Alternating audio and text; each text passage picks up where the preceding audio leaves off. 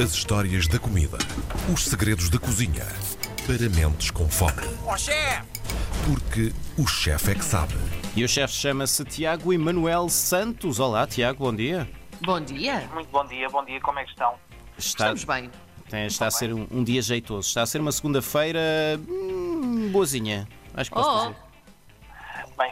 Segunda-feira boazinha, tendo em conta o vento que aí está, eh, significa que algum de vocês deixou a janela aberta ou estão os dois sem muito que fazer. Eh, Quem é que está no estúdio hoje? És tu, Bacalhau, Sou eu, é? sou eu. Estou no estúdio. nota-se, nota-se perfeitamente. Nota-se pelo profissionalismo do telefónico. Muito obrigado.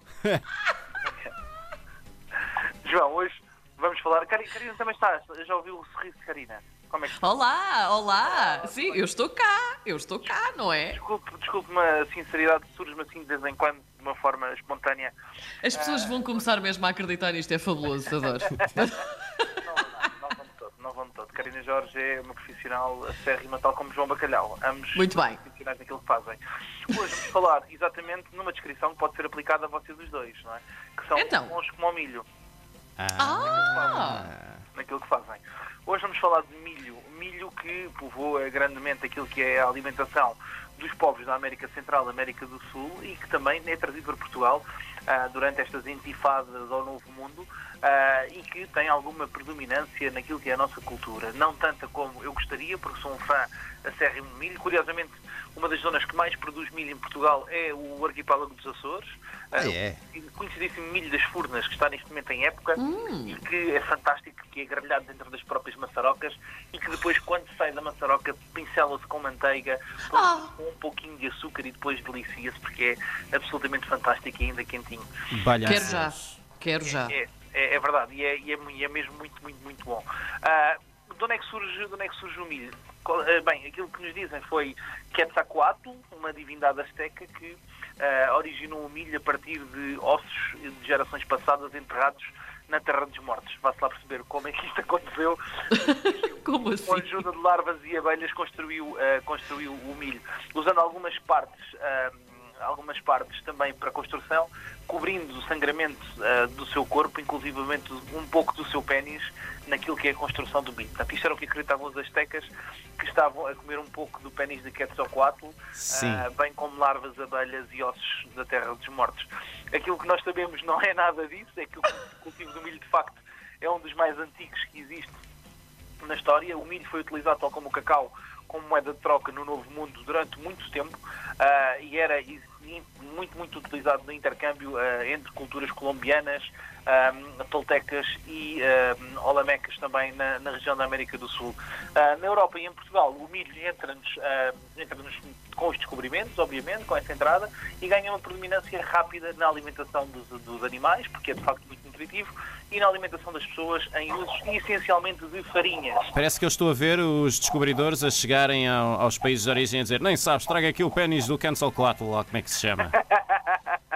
Isso, isso é maravilhoso. Isso é maravilhoso. O, o pênis do Quet- Que- Quetzalcoatl vai muito bem, é com um pouco de manteiga uh, grelhadinho na brasa. É- é Socorro. Ah, ah, o milho em si tem uma utilização, uma utilização muito grande. Eu queria partilhar-vos convosco uma receita que, que adoro, adoro mesmo de morte, são das minhas coisas favoritas, são papas de carolo. Não sei se já ouviram falar sobre isto. De Carolo? Papas Não. de carolo. Não conheço. De Carol, não, não. das coisas mais interessantes que existem. É uma receita tipicamente da beira, da beira interior, que se faz uma espécie, é uma espécie, imaginem, um arroz doce, mas que em vez de cozermos arroz ah, nesse preparado, estamos a cozer, na verdade, carolo de milho. O que é que é o carolo de milho? É milho moído muito grosseiramente. Nós podemos chamar hoje em dia sêmbola de milho. Ah, que é das coisas mais saborosas que existem. Isso E deve ser milho em Portugal- fantástico. o milho em Portugal existe duas variedades, a amarela e a branca. Ah, aqui no, no Carolo usa-se o amarelo. Quanto mais amarelinho, melhor, ok? e, o, bom. o que é que vamos precisar? Vamos lá tomar nota. Carina Jorge, tu queres pasteleira? Vamos lá então. Preparar isto muito em breve. Larga agora o copo, Karina, e agarra na caneta e no bloco. É o copo, o copo Vamos lá antiga. Vamos lá antiga. Vamos lá. antiga. 500 gramas de água, uma pitada de sal, uma casca de laranja seca ou umas raspas de laranja se tivermos lá em casa, 140 gramas de carolo amarelo, se conseguirmos artesanal, melhor, ok? Um pau de canela, um litro de leite morno, leite gordo e 175 gramas de açúcar amarelo ou mel. O que preferirem. Eu com mel acho que fica absolutamente fantástico, é o que eu recomendo. Num tacho colocamos a água, o sal, a casca da laranja e levamos ao lume até ferver. Juntamos farinha de milho, deixamos cozer sem parar, como se estivéssemos a fazer uma espécie de polenta. Ah, não sei se estão, se estão a visualizar o que eu estou a falar, ou uns milhos Sim, sim, sim. Os milhos fritos da madeira, que já lá vamos falar a seguir. Adicionamos o leite morno em fio, convém aquecer sempre o leite primeiro, faz logo a infusão no leite da canela e da laranja, ok? Adiciona-se a fio sem parar e quando está a nossa papinha com uma textura em ponto de estrada, ok? Quando passamos com uma colher de uma ponta a outra do, do, do tacho e fica a marca, fica visível o fundo do tacho, juntamos o nosso mel ou o açúcar. Cozemos mais 10 minutinhos até as papas terem uma consistência muito cremosa. Se quisermos ainda mais cremosas, fazemos um bocadinho de batota, que não se fazia nas tradicionais, mas juntamos uma colher de sopa bem cheinha de manteiga e distribuímos por travessas fundas. No fim, decoramos com canela em pó e é absolutamente espetacular. É Eu preciso disso, eu preciso disso na minha vida. Têm mesmo que provar isto. Isto é muito, muito, muito, muito, muito bom. É mesmo muito, muito bom. Depois, queria falar, obviamente, de um dos pães que eu mais gosto, também português, inspirado no milho, que é a broa de vintes. Não é? Quem nunca comeu, ou nunca ouviram a expressão de ah, vai deves pensar que vais comer broa para a vintes. Ah, que era uma coisa Esta tão boa edição hoje está a matar-me. é, quando a gente achamos que é uma coisa de sorte, dizemos que vais comer broa para a vintes. Broa de vintes é muito difícil de fazer, mas eu vou deixar a receita também para quem quiser preparar lá em casa, poder prepará-la, que é uma das minhas, das minhas ah, broas favoritas do mundo. O que é que estamos? Fazemos farinha de milho branca, 1 kg, 1 kg 250, 1 kg 250 de farinha de milho amarelo, 2 kg de centeio, farinha de centeio, e 100 gramas de farinha de malte, que vai lhe dar aqui um pouco de açúcar para poder levedar muito mais. 2 litros e meio de água, 50 gramas de levedura fresca e uma pitada de sal. Aquecemos a água com a pitada de sal, amassamos as farinhas com a água, cortamos um pouco da água, metade sensivelmente, para criar uma massa mais dura e broas mais altas, ou se quisermos adicionar um pouco mais de água, vamos ter uma massa suave com broas baixinhas. No fim, bem ama- amassadas, estendemos a levedura ah, na, na mesma massa, repousa 20 minutos, vai levedar em pelos de 600 a 800 gramas e assamos a 260 graus. Se quisermos um resultado mais, mais, mais ah, robusto, menos tradicional, devemos escaldar a farinha. Ou seja, põemos na água toda, fervemos e escaldamos as farinhas com água a ferver para depois elas poderem ter um resultado mais tradicional. E esta é a nossa broa da vintes, que é espetacular. Depois temos os milhos fritos, não é? mais uma vez bastante tradicional, neste caso da Madeira, os milhos fritos que acompanham geralmente o espada preto, que é no fundo uma poleta, Ok, basicamente é o mesmo processo de fazermos as nossas papas de carolo, mas em vez de usarmos leite, usamos na verdade água ou caldo de peixe, que geralmente é o que é mais correto. Faz um caldo de peixe, cozinha-se até ter toda a cremosidade, deixa-se arrefecer. Quando arrefece, esta massa, esta polenta, esta, estes milhos fritos, cortamos em pedaços que são depois fritos antes de comermos e ficamos com uma coisa que é crocante por fora e cremosa por dentro. É absolutamente espetacular. E depois, não podemos esquecer ainda algo muito importante para mim. Nesta altura que vem o Algarve, vem o verão, são os charães. não é? O charém.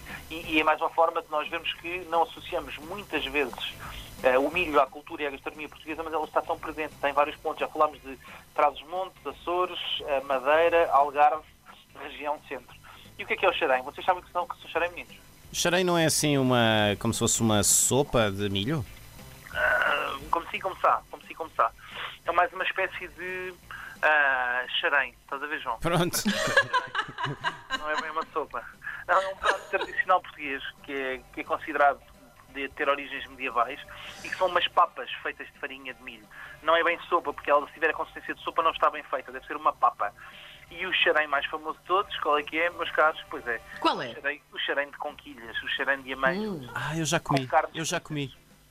Exatamente. João, Santo é- Deus. É espetacular. Então o que é que nós fazemos? Pegamos nas nossas amêijoas todas, vamos abri-las como se fosse a abelhão pato, com um pouco de chouriço de carne e bacon. Fica espetacular. Abrimos e guardamos o caldinho das amêijoas. Rompemos as amêijoas todas e neste caldo das amêijoas vamos juntar aí um pouco de vinho branco, um pouco de água e o nosso milho, a nossa sémola de milho. Vamos cozinhar a nossa sémola de milho mais uma vez até ter o nosso ponto de estrada e juntamos no fim as nossas amêijoas todas. Temperamos com sumo de limão, coentros, comemos com ah, carnes fritas ou um bom pedaço de peixe escorado. E é o nosso milho esta semana. Muito bem. Muito obrigada por este momento. Muito Tiago obrigada. Emanuel Santos, o chefe é que Até para a sabe. Sabe para a muito. semana. Até para a semana. Um abraço. Até para a semana, um beijinho.